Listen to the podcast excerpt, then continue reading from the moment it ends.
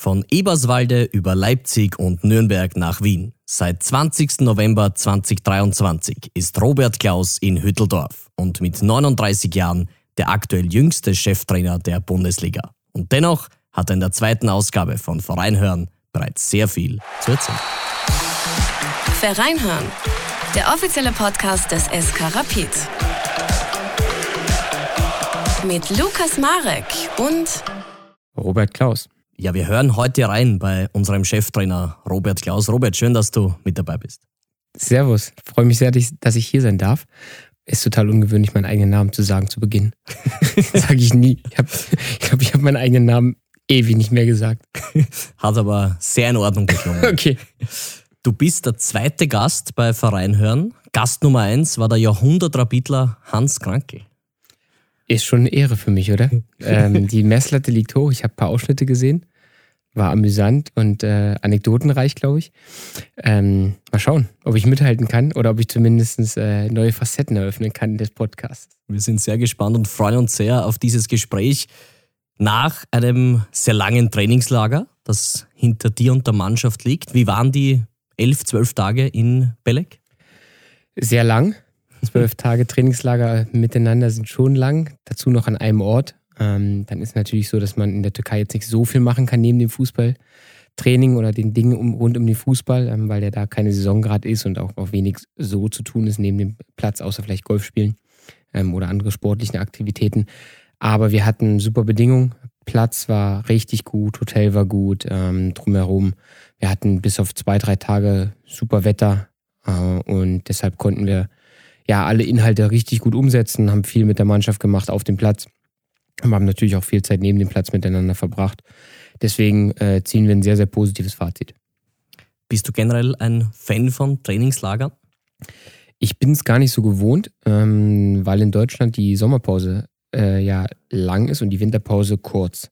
Ähm, das bedeutet, dass wir im Winter, ich, mein letztes Wintertrainingslager, ich kann mich kaum daran erinnern, das war, glaube ich, war als Spieler noch als Trainer ähm, war ich noch nie im Trainingslager im Winter, weil die Pause mal so kurz war. Dann kam noch so Corona dazu, ähm, wo eh kein Wintertrainingslager möglich war. Deswegen war es für mich jetzt Premiere. Und Premiere geglückt, oder?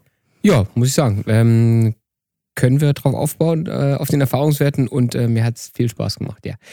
Vielleicht auch, weil es für mich äh, das erste Mal seit ganz langer Zeit war, hat es mir vielleicht sogar mehr Spaß gemacht als den anderen. Jetzt gab es sehr, sehr viele Trainings, aber es gab auch ein bisschen Freizeit für die Spieler auch natürlich für das Trainerteam. Wie wichtig war das auch dir persönlich, dass die Spieler doch ein bisschen auch wegkommen können vom Fußball? Ja, es ist nicht immer ganz so einfach, so eine Länge des Trainingslagers zu planen. Man versucht es ähm, abwechslungsreich zu planen, das heißt vom Tagesablauf, aber auch vom Rhythmus. Wann trainiert man intensiv, wann ist man häufig auf dem Platz, wann weniger, wie gestaltet man die Testspiele und drumherum guckt man dann, dass man den Jungs auch Zeit zum Verschnaufen geht, für die Beine, für den Kopf, für den ganzen Körper. Ähm, wir haben uns dazu, dazu entschieden, nicht äh, komplette Tage frei zu geben, was man manchmal im Trainingslager bei so einer Länge auch machen kann. Wir haben eher gesagt, wir wollen ihnen mal ein oder zwei freie Nachmittage geben. Ähm, einfach, dass sie schon sich darauf freuen, ähm, aber trotzdem auch an dem Tag eine Aufgabe haben am Trainingsplatz, meistens dann am Vormittag weniger intensiv trainiert, den Nachmittag dann komplett frei. Viele Jungs oder ein paar Jungs sind Golf spielen gegangen, aber auch gemischt mit Trainerteam. Ähm, der Steff war auch mit dabei beim Golfen einmal. Und wir im Trainerteam haben dann auch die Zeit genutzt, haben andere sportliche Aktivitäten gemacht. Einige haben ähm, auch mal den Strand ein bisschen zu Fuß erkundet, andere haben gelesen, ähm, haben Ges Gesellschaftsschüle gespielt, wieder andere haben einfach nur geschlafen. Du hast jetzt nicht Pedal-Tennis angesprochen. Hat vielleicht einen Grund, weil Steffen Hoffmann hat mir gesagt vor wenigen Tagen nach seiner Rückkehr, dass er gemeinsam mit Stefan Kulowitz dir und dem Tommy Kraus überhaupt keine Chance gelassen hat. 6-0, 6-1.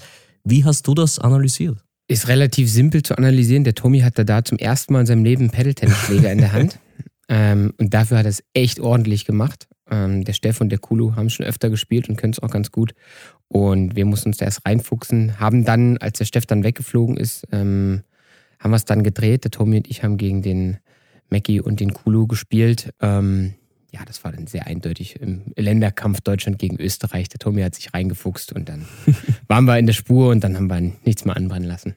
Aber bist du auch hier ein sehr ehrgeiziger Mensch, oder? Ja, schon. Ähm, natürlich soll Spaß machen, aber wenn Fußballer untereinander andere Sportarten machen, dann hat es, oder generell, glaube ich, Sportler, die es gewohnt sind, auch Leistungssport zu betreiben oder als Trainer, dann hat es immer ein bisschen Ehrgeiz dabei, weil man will gewinnen, sonst macht es keinen Spaß, man will an Grenzen gehen, man will sich austesten, gerade vielleicht auch in Sportarten, die man nicht so häufig tut. Und ähm, deswegen ist da schon der Ehrgeiz bei, aber immer mit einem Augenzwinkern. Das heißt, ähm, es geht auch ein bisschen darum, äh, den Gegner so zu foppen, dass man äh, am, abends, ähm, am Essenstisch abends dann was zu erzählen hat.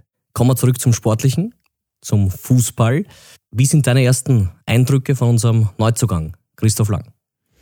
Sehr gut. Ähm, vor allen Dingen finde ich ähm, sehr bemerkenswert, wie schnell er sich schon integriert hat ähm, in die Gruppe. Er hat natürlich den Vorteil, dass er ein paar Jungs vom U21-Team kennt und ähm, ist generell ein sehr offener Mensch, ähm, Typ, der schnell Anschluss findet, ähm, der selbstbewusst ist, aber auch genau weiß, wo er sich noch verbessern kann. Ich glaube, das kommt ganz gut an im Team und dass das mit seiner Spielweise uns helfen kann, wussten wir.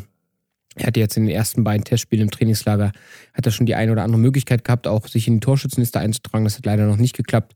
Aber man sieht schon, dass er mit seiner Art und Weise Fußball zu spielen uns, uns gut helfen kann. Jetzt siehst du hier vor dir ein grünes Sparschwein. Mhm. Falls in den nächsten ja, gut 45 Minuten eine klassische Fußballerphrase oder Trainerphrase von dir kommen sollte, darf ich dich bitten, eine Münze einzuwerfen? Äh, sehr, sehr gerne. habe ich Erfahrung mit. Kriege ich hin. Wir sind gespannt. Und ich habe hier einen Basser, den ich bis jetzt noch nicht gedrückt habe, weil ich bis jetzt sehr zufrieden war mit deinen Antworten. Sollte ich einmal nicht zufrieden sein, darf ich einmal den Joker drücken und du musst noch einmal antworten.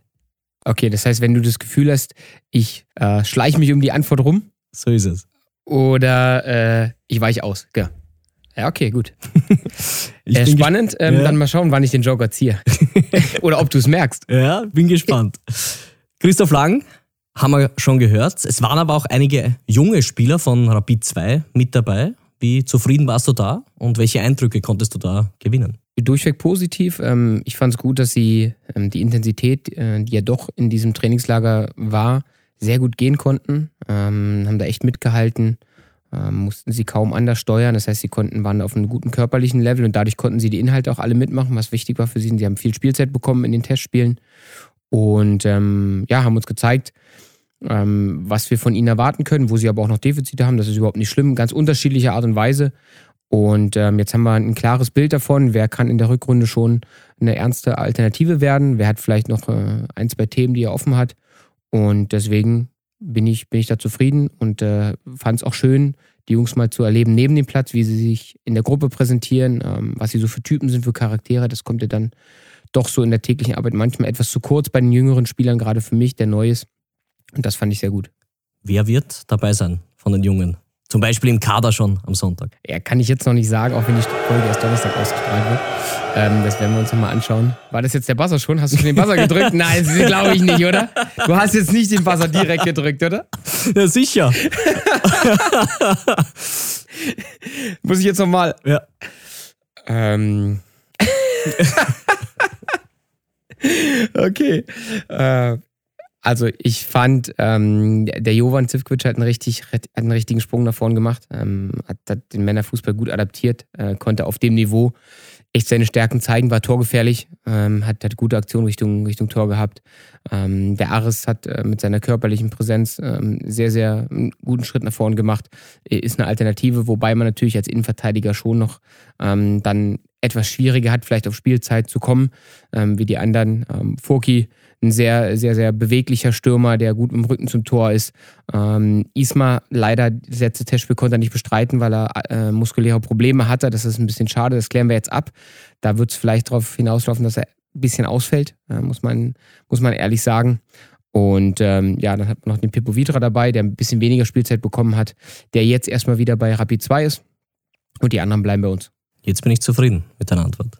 Top, aber jetzt hast du den Joker ver Ja, verbraucht. stimmt, stimmt. Ja. Vielleicht zu früh, aber war eine gute Antwort jetzt. Generell, ich bleibe noch mal kurz bei den jungen Spielern. Bist du eher der Trainer, der sagt, ich hau jetzt einen Jovan Sivkovic rein, bei den Profis mal für ein paar Minuten, oder lieber am Wochenende doch bei Rapid 2, dass er länger spielen kann? Oder ist das unterschiedlich? Beides. Immer der Situation geschuldet, was dem Spieler gut tut, was uns natürlich aber auch gut tut. In erster Linie geht es darum, dass wir als Rapid ähm, Punkte sammeln in der Meisterschaft. Wer uns dabei helfen kann, der ist bei uns im Kader und der spielt.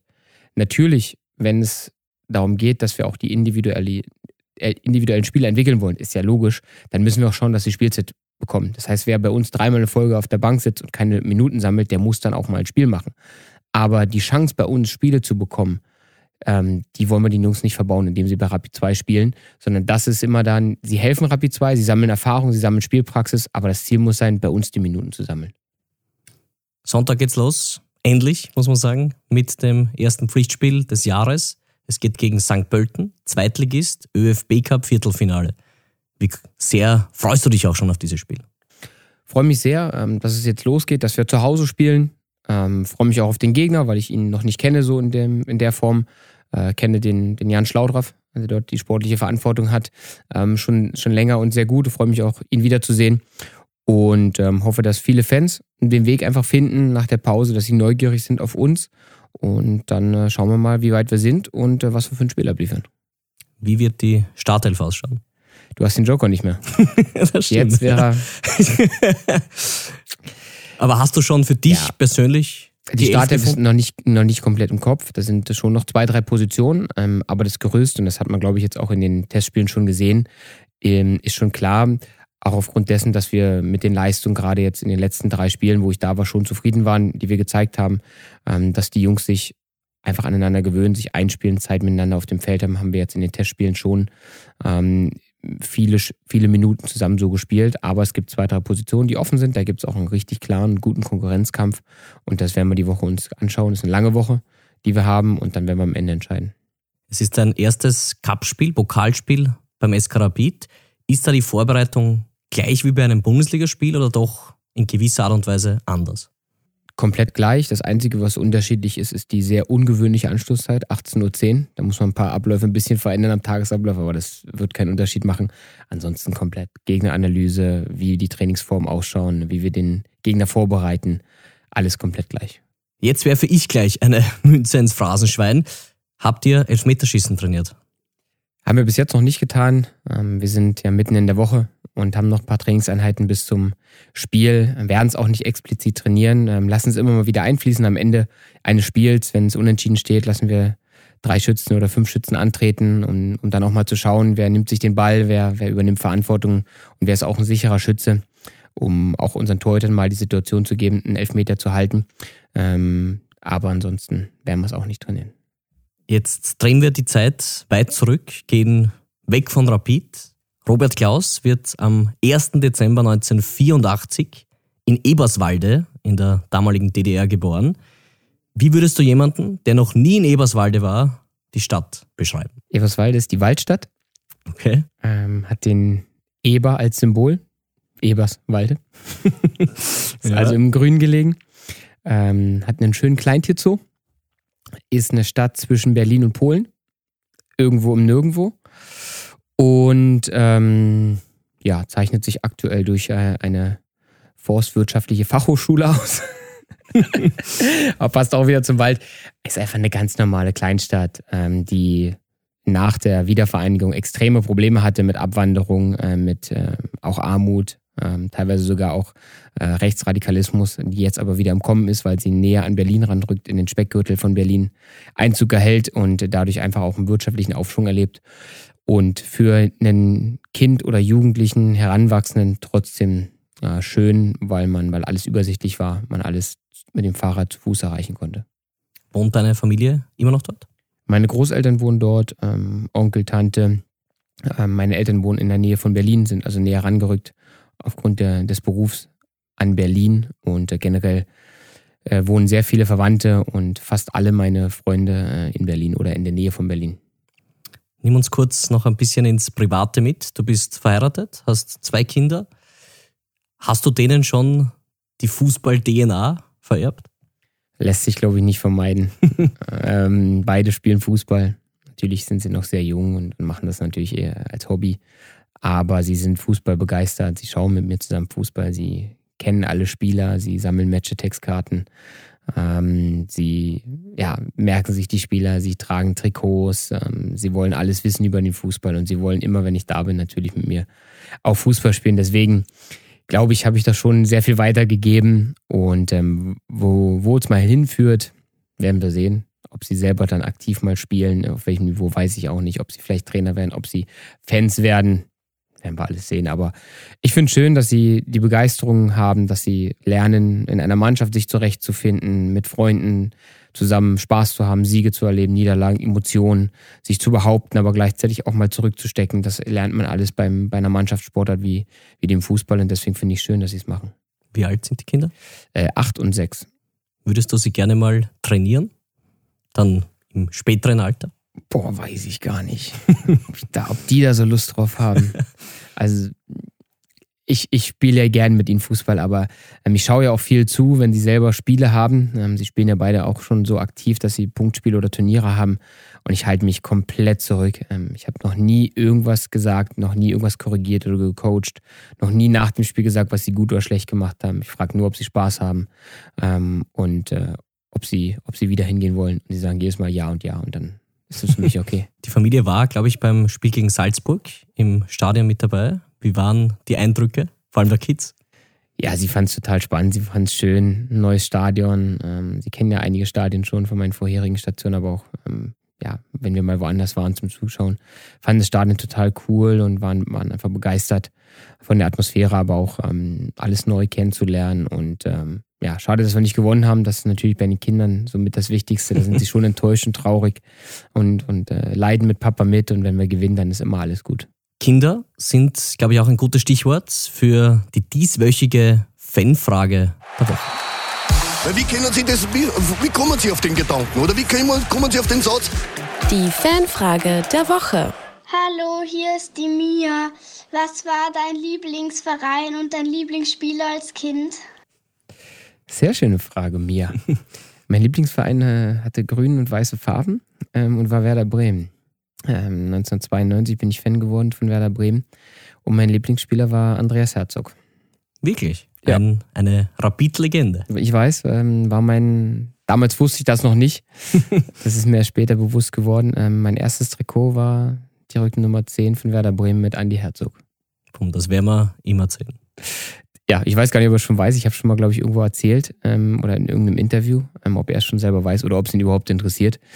Ähm, aber das war tatsächlich der Fall und ich habe da, ja, generell, ähm, Österreich haben ja eine große Tradition bei Werder Bremen auch dann später noch gehabt und ähm, war jahrelang mein Lieblingsverein. Ich war richtiger Fan und irgendwann ist es natürlich abgeebbt, als ich dann 19, 20, 21 war, dann war ich dann nicht mehr wirklicher Fan. Ähm, dann habe ich ja selber Fußball gespielt und mich für Fußball interessiert. Ähm, aber es ist immer noch der Verein in Deutschland, der mir am sympathischsten ist und ähm, dem ich die Daumen drücke. Jetzt ist es aber von dir zu Hause nach Bremen doch ein Stückel. Warum wird dann Bremen der Lieblingsverein? Weil sie damals extrem erfolgreichen Fußball gespielt haben. Weil sie einfach in, zu der Zeit, äh, wo ich mich für Fußball interessiert habe, gerade die erfolgreichste und äh, ja, attraktivste Mannschaft waren.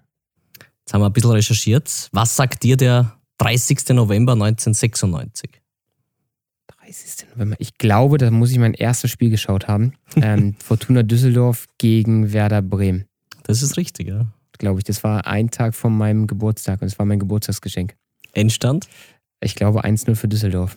Oder 0-0? 4 zu 1. 4-1, oh, ich weiß, wenn du 4-1, oh, da habe ich dann aber ich weiß, es war ganz traurig für mich. Es war hundekalt im alten Düsseldorfer Stadion. Das war furchtbar, das Stadion. Es war extrem kalt, graues Novemberwetter und Bremen hat verloren. das war traurig für mich. Aber ich bin dabei geblieben. Kann noch dazu sagen, Andi Herzog damals einen Elfmeter verschossen. Und Heimo Pfeifenberger, auch Österreicher mit Rapid-Vergangenheit, hat für Werder Bremen das Tor erzielt. Okay, das, das hätte ich nicht mitbekommen. Aber Krass. 4-1. Boah, das habe ich völlig ver Oder ich habe es einfach als 1-0 oder so, so, ein komisches Spiel abgespeichert, aber ist gut. Ich kann verdrängen. Sehr gut. Von Werder Bremen zu SSV Markranstädt. Bist du dort schon eine Vereinslegende? Boah, weiß ich nicht, müssen andere beurteilen. Da war ich vielleicht noch nicht lang genug da oder ich war schon lang, aber äh, gibt es andere, die vielleicht schon länger da waren. Ähm, ich habe auf alle Fälle, was ich geschafft habe. Ich bin zweimal mit dem Verein ähm, Meister geworden und aufgestiegen und der Abstand äh, betrug 17 Jahre dazwischen. das ist schon mal gut, glaube ich. Das ist schon mal eine, eine Leistung, die man erstmal schaffen muss. Und ähm, ja, ich fühle mich da einfach sehr wohl. Es war mein, mein erster Verein, wo ich dann nach Leipzig zum Studium gegangen bin, ähm, raus aus der Heimat und ähm, habe mit kurzen Unterbrechungen dann meine ganze Fußballerlaufbahn dort verbracht. Habe da als Jugendtrainer angefangen, habe mich engagiert im Verein ehrenamtlich, habe äh, ganz viele tolle Leute kennengelernt, die jetzt heute noch meine Freunde sind und ähm, ganz viele Verbindungen sind dadurch entstanden. Und ähm, ja, war schlussendlich ja auch der Ausgangspunkt ähm, meiner Trainerlaufbahn. Warum hat es aber nie zum Profifußballer gereicht? Da war ich viel zu schlecht für. viel zu untalentiert. Das war relativ schnell klar. Ich war zwar immer sehr ehrgeizig und habe auch gewisses Talent natürlich gehabt, bin aber, da kommen wir wieder zurück zu Eberswalde, irgendwo um nirgendwo. Damals gab es keine Talentzentren zentriert und da, wo ich aufgewachsen bin, gab es gar nichts. Das heißt, selbst wenn ich viel Talent gehabt hätte, wäre es niemandem aufgefallen. Ähm, vielleicht, wenn man nachgang, wenn ich in, einer, in einem Ballungszentrum gewesen wäre, wäre ich vielleicht anders gefördert und so weiter. Aber ich glaube trotzdem, wenn ich mich realistisch einschätze, jetzt auch im Nachgang, dass ich nie das Talent hatte, um Profi zu werden. Mit viel Fleiß und vielleicht auch Risiko, dritte Liga. Aber das wäre das höchste aller Gefühle gewesen. Eher vierte, fünfte, sechste Liga. Das war schon eher mein Niveau. Aber was war das höchste, wo du gespielt hast? Vierte Liga. Genau, was in Deutschland okay ist, was sehr viel Spaß gemacht hat.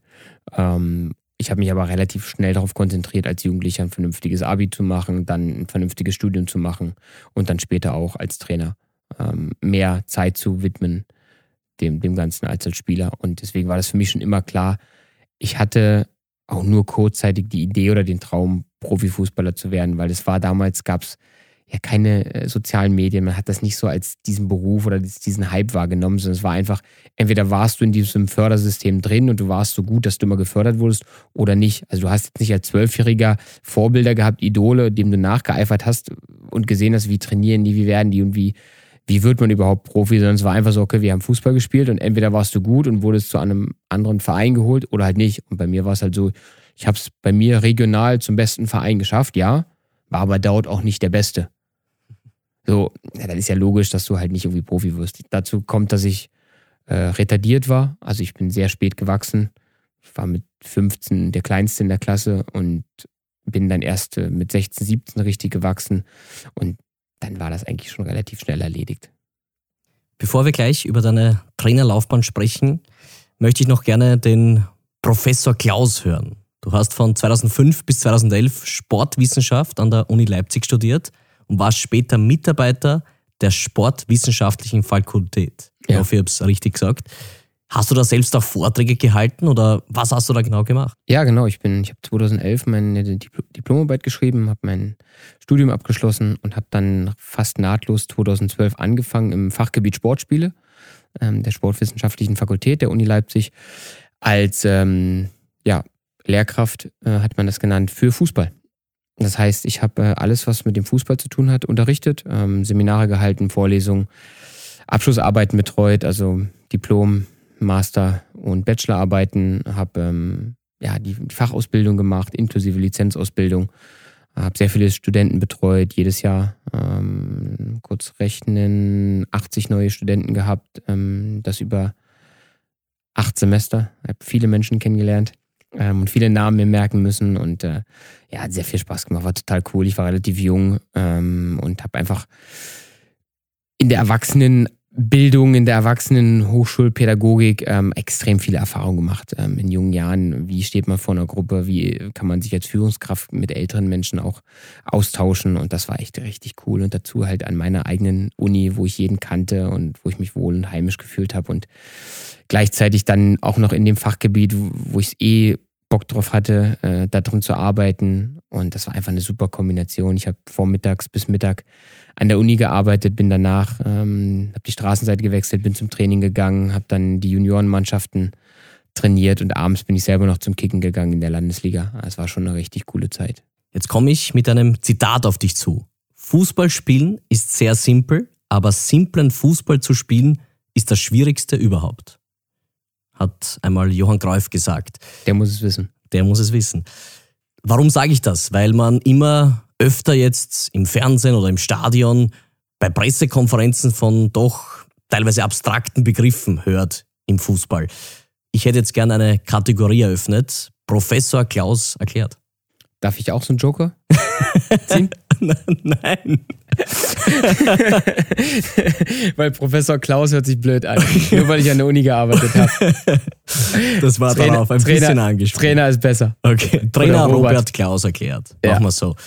Pressinglinie 1. Ähm, ja, ist einfach eine Definition, die einige Trainer haben. Ich habe sie auch, wo man einfach sagt, okay, man kategorisiert in der Höhe, wo, wo man den Gegner anläuft. Eins, zwei, drei oder manche sagen auch ganz hoch, etwas tiefer, ganz tief.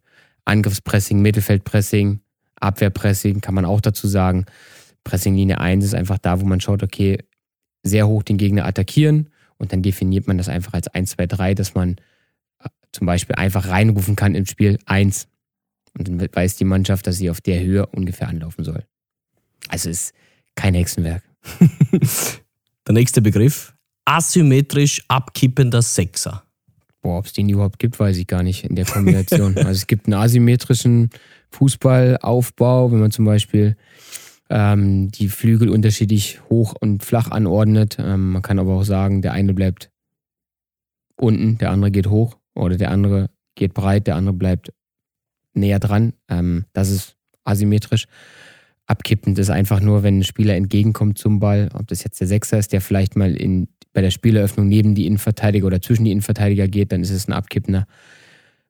Asymmetrisch abkippend, boah, das ist schon sehr hochtrabend. Und ob das jetzt sinnvoll ist, weiß ich gar nicht. In der Kombination. Einen hätte ich noch. Ballferner Zehner. Ja, das ist relativ simpel, das, das versteht jeder. Ähm, das ist einfach der Zehner, der nicht auf der Ballseite ist. Wenn man jetzt mit zwei Zehnern spielt oder mit dreien, ähm, dann gibt es immer einen Zehner. Ähm, wenn man mit Zehnern spielt, oder man kann die auch anders nennen, man kann auch sagen Ballferner Flügel. Kann auch sagen Ballferner Außenspieler. Ähm, dann geht es einfach darum, es gibt immer Spieler, die auf der Ballseite sind, wenn man das Spielfeld ähm, in der Vertikalen teilt. Und dann gibt es die Ballseite und gibt es die ballferne Seite. Man kann auch sagen, der Spieler, der da ist, wo der Ball ist, und der Spieler, der auf der anderen Seite ist, wo der Ball nicht ist. Der ist aber so lang. Deswegen ruft man einfach lieber Ball fern, Ball nah. Vielen Dank. Vom Professor jetzt wieder zum Trainer. Robert Klaus zurück. Was war deine allererste Trainertätigkeit? Training leiten oder wirklich eine Mannschaft? Mach mal beides.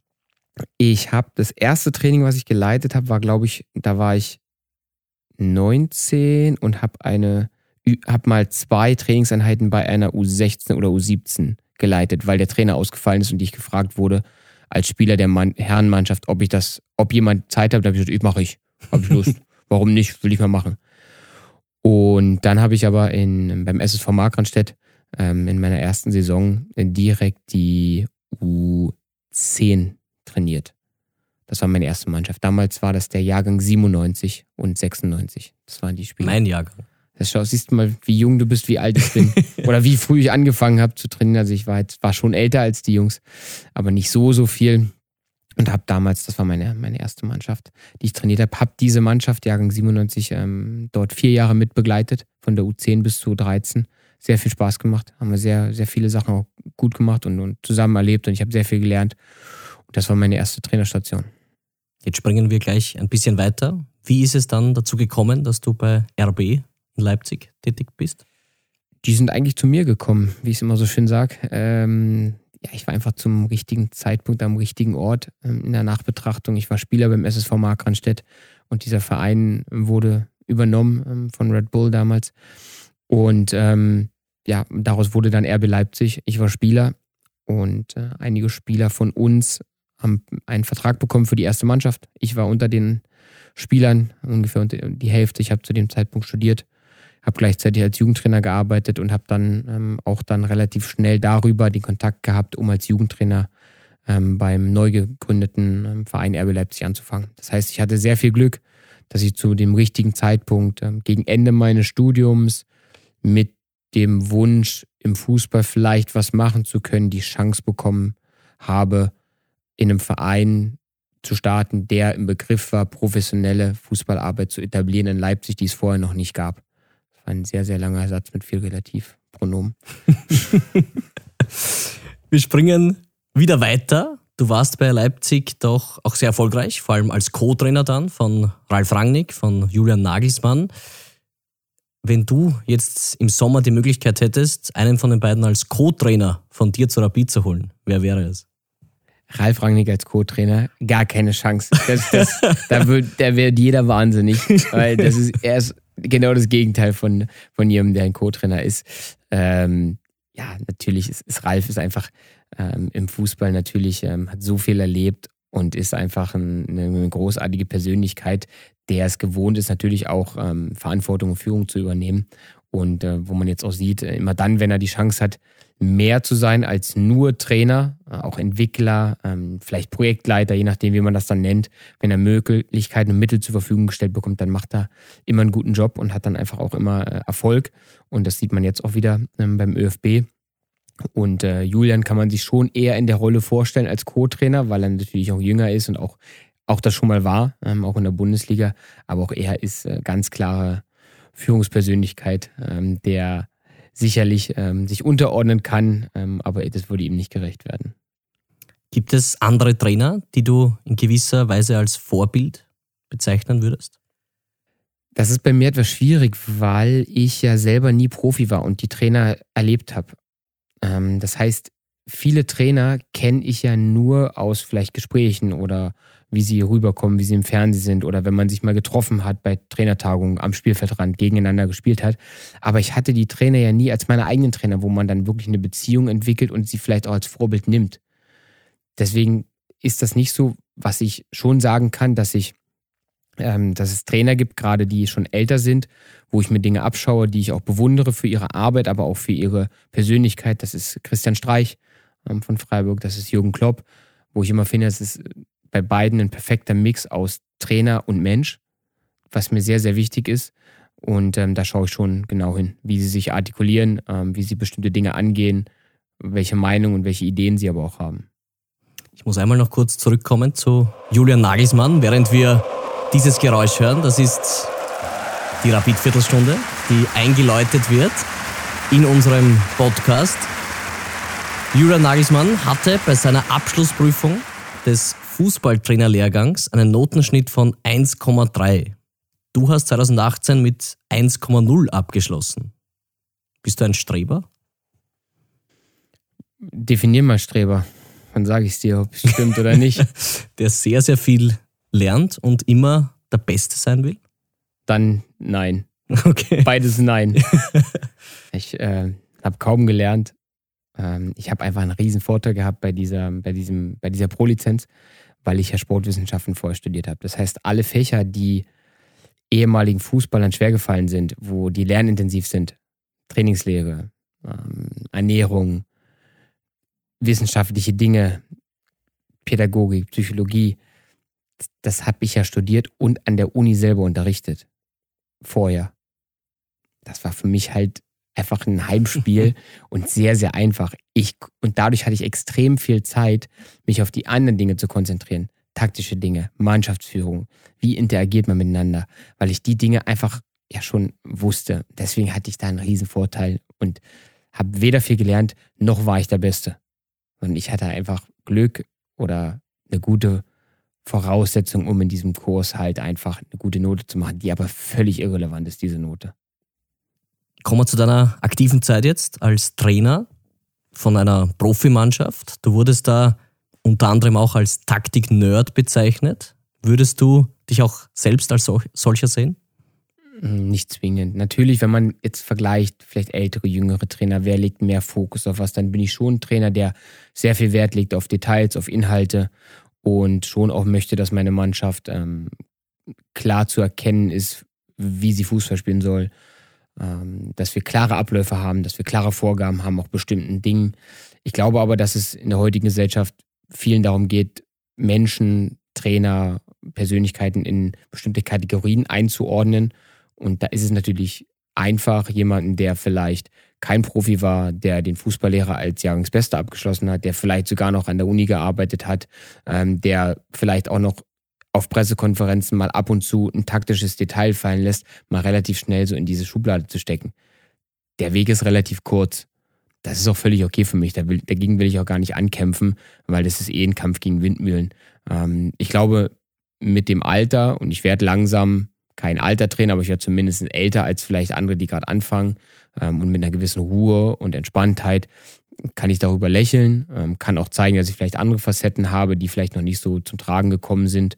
Und dann relativiert sich das Ganze. Und ich glaube, dass ich vielleicht in 10, 15 Jahren sind andere dann die Taktik-Nerds und ich bin dann vielleicht ein anderer Typ Trainer, weil ich einfach älter geworden bin und weil sich bestimmte Dinge so entwickelt haben. Deswegen sehe ich das ganz entspannt und äh, finde das aber nicht schlimm. Reden wir noch kurz über den Club, erster FC Nürnberg. Siehst du da Ähnlichkeiten mit Rapid? Sehr viele. Nicht umsonst äh, gibt es ja diese enorm enge Fanfreundschaft. Und ähm, das sind schon sehr ähnliche Vereine, sehr ähnliche Fanlager. Auch ähm, das Umfeld ist sehr ähnlich. Extrem viel Tradition, extrem viel Geschichte. Der Verein ist nicht nur ähm, ein Fußballverein, sondern er ist tief in der Gesellschaft verwurzelt und steht für, für Werte in, in der Stadt, in der Region, ähm, aber auch im ganzen Land. Ähm, nicht umsonst heißt der, der 1. FC Nürnberg einfach nur der Club ähm, weil es halt der Club lange Zeit war in Deutschland und ähm, bei Rapid ist es ja ähnlich. Es ist der Verein, der äh, über die Landesgrenzen hinaus strahlt und den jeder kennt. Und das hat nicht nur mit den sportlichen Erfolgen zu tun, auch sehr viel, aber auch, dass dieser, dieser Verein, für, da rede ich für beide Vereine, für ganz viele Leute mehr bedeutet, als nur ins Stadion zu gehen. Das ist Identität, das ist Lebensgefühl und ich glaube, da gibt es schon sehr, sehr viele Gemeinsamkeiten zwischen den Vereinen. Und dazu kommt natürlich auch diese, das, was daraus dann entsteht, das mit dieser Leidenschaft einhergeht, auch ähm, eine sehr große Emotionalität in beide Richtungen. Das heißt, ähm, sobald mein Gegentor fällt, ist alles schlecht. Schießt du aber den Ausgleich, dann können wir das Spiel gar nicht mehr verlieren, weil wir immer so gut sind. Und nach, dem, nach den ersten beiden Siegen am Stück bist du sofort Meisterschaftskandidat, zweimal verloren, steigst du aber auch direkt ab in den Gefühlen. Deswegen, äh, das ist schon sehr ähnlich. Das habe ich jetzt schon mitbekommen. Das war mir auch, das, dessen war ich mir bewusst, bevor ich hergekommen bin. Ähm, das ist für mich aber auch schön. Ähm, manchmal ist es anstrengend, ähm, weil man sich manchmal etwas mehr Ruhe, Rationalität ähm, wünschen würde. Aber auf der anderen Seite, deswegen machen wir es ja. Weil wir so viele Fans damit begeistern. Und es ist mir lieber, wir haben das Stadion voll und alle schauen auf uns und alle reden über uns. Ähm, und da kann auch mal vielleicht ein bisschen Polemik dabei sein und sehr viel Emotion. Ist mir lieber, als wenn keiner kommt und sich keiner dafür interessiert. Bevor wir jetzt gleich noch erfahren möchten, wie es eigentlich zum Engagement beim SK gekommen ist, schauen wir zum grün-weißen Lattenpendler. Lattenpendler. Elf Sätze über mich. Also, der grün-weiße Lattenpendler heute mit Robert Klaus. Ich darf dich bitten, die Sätze zu vervollständigen. Elf Sätze über Robert Klaus. Rapid ist Lebensgefühl. Mein Lieblingsfach in der Schule. Sport. Bei mir steht in der Vorbereitung, Turnen zählt nicht. Mathe. Okay. Meine Buchempfehlung. Boah. Mist. Ich lese so viel, ähm, aber ich, ich will jetzt was Schlaues sagen.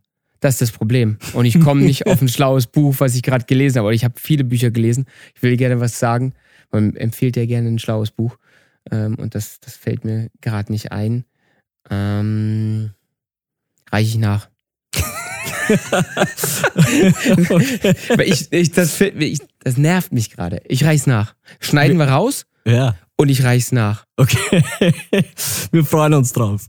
Meine größte Schwäche ich bin schon oft in der Emotion gefangen und schaffe es nicht, da rauszukommen und mich mal selber von außen zu betrachten.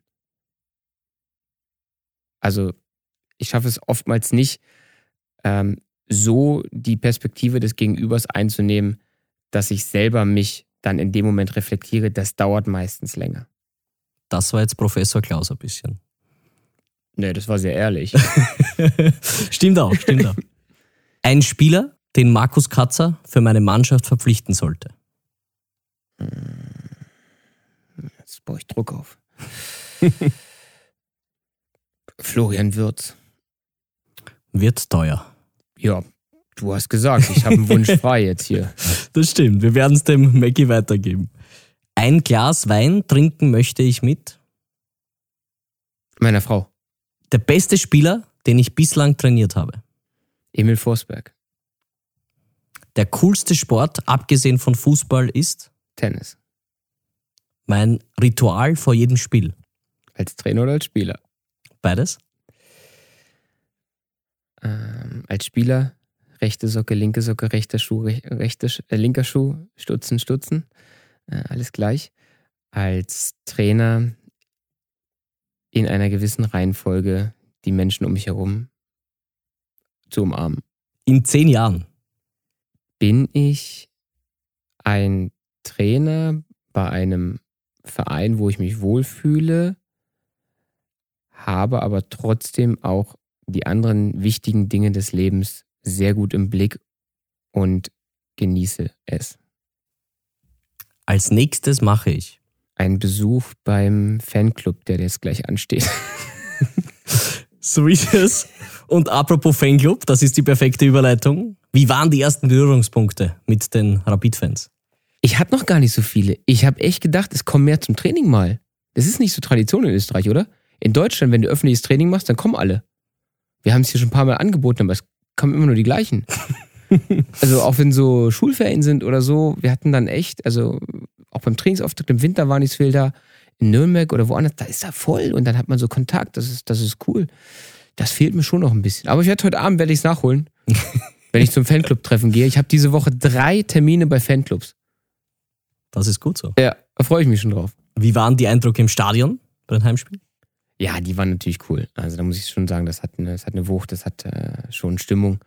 Ähm, und äh, ich habe schon mal an anderer Stelle gesagt, ich freue mich drauf, wenn ich mal das Stadion ausverkauft erleben darf. Und wenn wir dann einen Heimsieg feiern, das wäre schon mein Traum.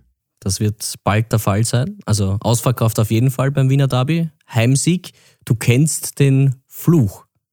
Ich kenne ihn nicht. Ich habe nur davon gehört, aber in Nürnberg hatten wir auch sechs Jahre nicht das Derby gewonnen und dann haben wir es gewonnen mit mir. Also von daher.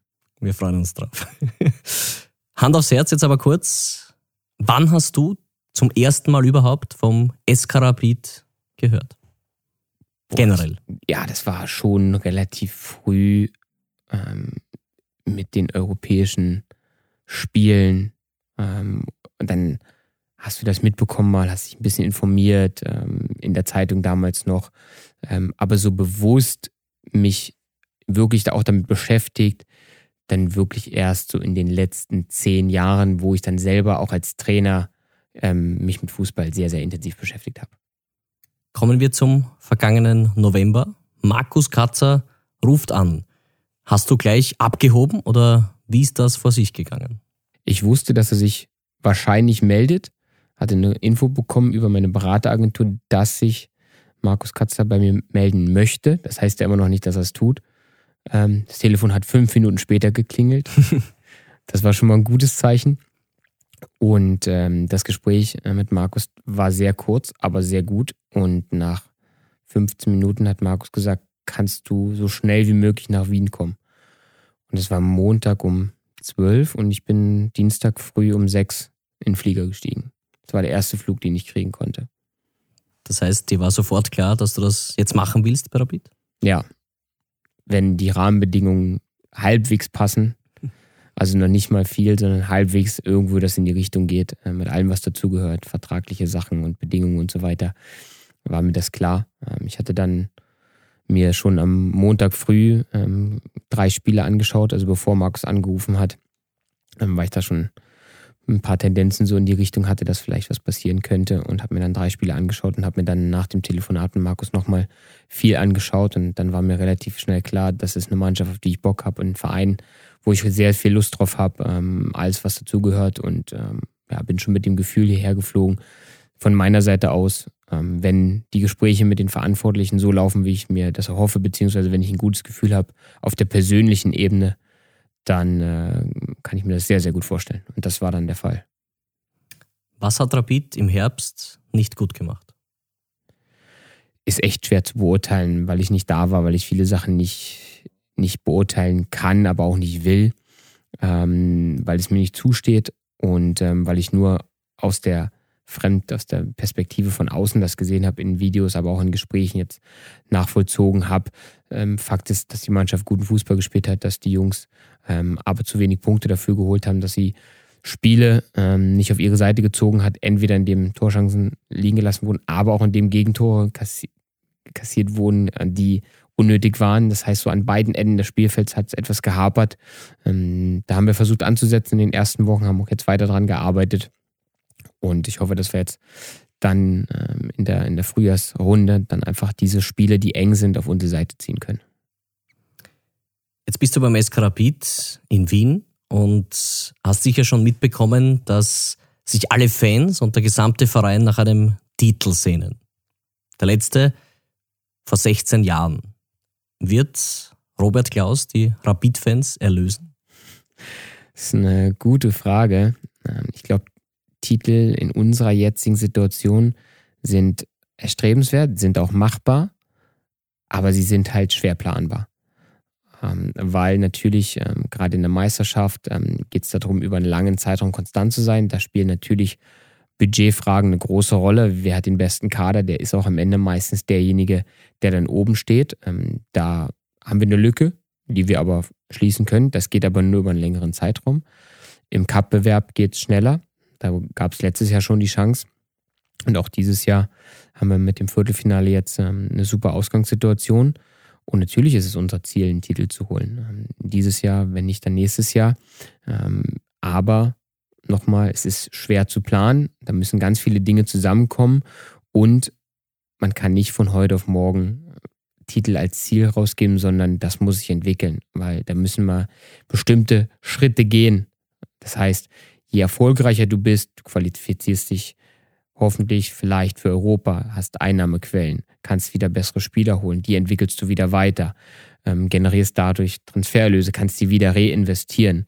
Und wenn das alles Schritt für Schritt erfolgt, dann kannst du irgendwann mal das als Ziel auch wirklich ausgeben. Aber erst dann, wenn es realistisch ist. Wir hoffen alle, dass dieser Wunsch und Traum in Erfüllung geht, dass du mit Rapid einen Titel gewinnst. Was wirst du dann machen? Bist du ein Firebeast? Ich hätte jetzt fast gesagt, nackt durch die Straßen laufen. Nein. Boah, wenn, wenn wir wirklich einen Titel holen sollten, ähm, was, ich, was ich mir wünsche und was ich hoffe und äh, was, was, wie gerade gesagt, auch möglich ist, ähm, dann, dann reißen wir schon die Stadt ab. ich, kann, ich kann gut feiern, ausgiebig, lange und kann auch genießen, wenn es was zu feiern gibt. Wir würden uns es alle sehr, sehr wünschen. Jetzt aber noch kurz zu deiner Arbeit. Du hast ein großes Team mit Co-Trainern, Analysten, Athletiktrainern. Wer ist da wofür zuständig? Habt ihr da eine klare Aufgabenteilung, vor allem jetzt bei den Co-Trainern auch? Ja, haben wir schon eine klare Aufgabenteilung. Grundsätzlich arbeiten wir sehr viel im Team zusammen. Ich bin als Trainer erstens noch sehr jung und zweitens auch gewohnt, im Team zu arbeiten. Bin es auch gewohnt, dass Co-Trainer, ich selber hatte das auch in Leipzig, viel Verantwortung übernehmen dürfen. Und deshalb äh, mag ich das auch und gebe das auch gern so weiter. Das heißt, wir besprechen viel im Team, sind, verbringen viel Zeit miteinander. Ähm, der Stefan Kulowitz äh, hat einfach aufgrund seiner Erfahrung als Spieler, aufgrund seiner Rapid-Vergangenheit und als, aufgrund seiner Erfahrung als Trainer von Rapid 2 einfach auch ein, ein sehr wichtiges Wort. Bei mir, mir war es wichtig, dass er im Trainerteam dabei ist, weil er ähm, ja, aus den genannten Gründen, die ich schon gesagt habe. Und deshalb ähm, übernimmt er auch viel auf dem Platz, ähm, wo ich mich auch mal dann zurückziehen kann. Ähm, Daniel Schepper ist für die Standards verantwortlich, ist komplett verantwortlich für die individuelle Entwicklung der Spieler. Das ist ein Baustein, den wir dazugenommen haben. Da geht es nicht nur um Video, sondern auch auf dem Platz. Das heißt, wir haben viele junge Spieler, die müssen weiterentwickelt werden, die müssen gecoacht werden, die müssen in die Verantwortung genommen werden. Und da ist dann ähm, der Daniel Schepper derjenige, der Verantwortung trägt. Ähm, und äh, der Tommy Kraus, den ich ja mitbringen durfte, ähm, ist mein, sind mein drittes und mein viertes Auge das heißt, ähm, alles, was ich nicht sehe, schaut er, gibt mir weiter. Er hat eine sehr gute Beobachtungsgabe, ist sehr ehrlich, sehr offen, auch mit mir, äh, mir gegenüber und äh, bringt sich sehr, sehr kritisch auch ein ähm, und ähm, hilft mir extrem viel wahrzunehmen, zu steuern, zu organisieren. Alles das, ähm, wofür ich manchmal vielleicht keine Zeit, keine Kraft, keine Energie habe, das nimmt er mir dann ab. Das ist schon sehr, sehr wichtig für mich. Jetzt bist du bei Rapid wenn du den Sprung schon nach vorne magst in die Zukunft, wohin soll die Reise von Robert Klaus gehen als Trainer? Ich schaue nur auf die Zeit, wo ich hier bin aktuell. Generell. Das habe ich bis jetzt immer so gehandhabt. Ähm, ich habe keinen Karriereplan. Es liegt vielleicht auch daran, dass ich nie Profi war. Das heißt, ich war nie schon irgendwo, wo ich jetzt wieder hin will als Trainer. Es gibt ja Trainer, die sagen, ich war in der ersten Liga oder in der Champions League oder wo auch immer, da will ich wieder hin. Ähm, ich war noch nie als Spieler irgendwo. Das heißt, für mich ist das ja hier super. Und ich fühle mich ja total wohl. Und es ist für mich eine Herausforderung und ähm, auch, es erfüllt mich auch mit Stolz und gleichzeitig traue trau ich es mir aber auch zu. Und ähm, wenn das der Fall ist, dann fühle ich mich wohl und weiter schaue ich erstmal nicht. Das heißt, ich will einfach der bestmögliche Trainer sein für den Verein, wo ich gerade bin, also Rapid. Ich will nicht der beste Trainer der Welt werden, sondern ich will glücklich sein mit dem, was ich leiste und was ich vielleicht dann irgendwann mal geleistet habe. Und was das am Ende wird, werde ich sehen. Und bis jetzt bin ich damit immer gut gefahren, dass ich in dem Moment, wo ich gerade war, einfach Vollgas gegeben habe, das heißt, ich habe, als ich U14-Trainer war in Leipzig, ähm, mit voller Akribie und Einsatz und Fleiß gearbeitet, genauso wie ich als Cheftrainer in der Jugend gearbeitet habe, äh, als Co-Trainer und jetzt als Cheftrainer in Profis und fühle mich dann einfach wohl und ähm, kann mir vorstellen, hier länger zu bleiben, kann mir aber auch vorstellen, wenn der Verein irgendwann sagt, er hat keine Lust mehr auf mich, dann was anderes zu machen. Auch das ist äh, im Trainergeschäft leider so. Ich habe es in Nürnberg erlebt, ich habe mich da sehr wohl gefühlt, aber es war irgendwann ein Zeitpunkt, wo der Verein gesagt hat, dass er was anderes sieht. Und dann war das für mich auch okay. Ein perfektes Schlusswort. Aber eine Frage habe ich noch. Aufstellung für Sonntag. Du hast deinen Joker schon verbraucht. Was soll ich machen? wir können vielleicht handeln. Indem wir, wenn, wir die, die Buchfrage ne, rausstreichen oder so. das lassen wir Pass so auf, ähm, nee, ich, ich sag dir die Aufstellung, aber dafür muss ich hier so eine Münze nehmen. Ja. Wir spielen ähm, in kurzen Hosen von links nach rechts. Und im Besonderen, nämlich im Jubiläumstrikot. Richtig. In Blau-Rot. Jawohl. Jetzt haben wir die Werbung auch noch drin. Ja. Jawohl. Die Münze ist im Sparschwein. Robert, ich sage vielen, vielen Dank für den Besuch bei Verein hören. Hoffe, es hat Spaß gemacht. Vielen, vielen Dank. Mir hat sehr viel Spaß gemacht. Ähm, ich komme gern wieder. Mal schauen. Wenn ich schaffe, das zweite Mal herzukommen, dann habe ich viel richtig gemacht, glaube ich. Weil da bin ich relativ lang hier. So ist es. Wir haben reingehört bei Robert Klaus. Danke. Ciao. Du hast Verein gehört. Abonniere jetzt unseren Podcast. Alle Infos unter skarapit.at.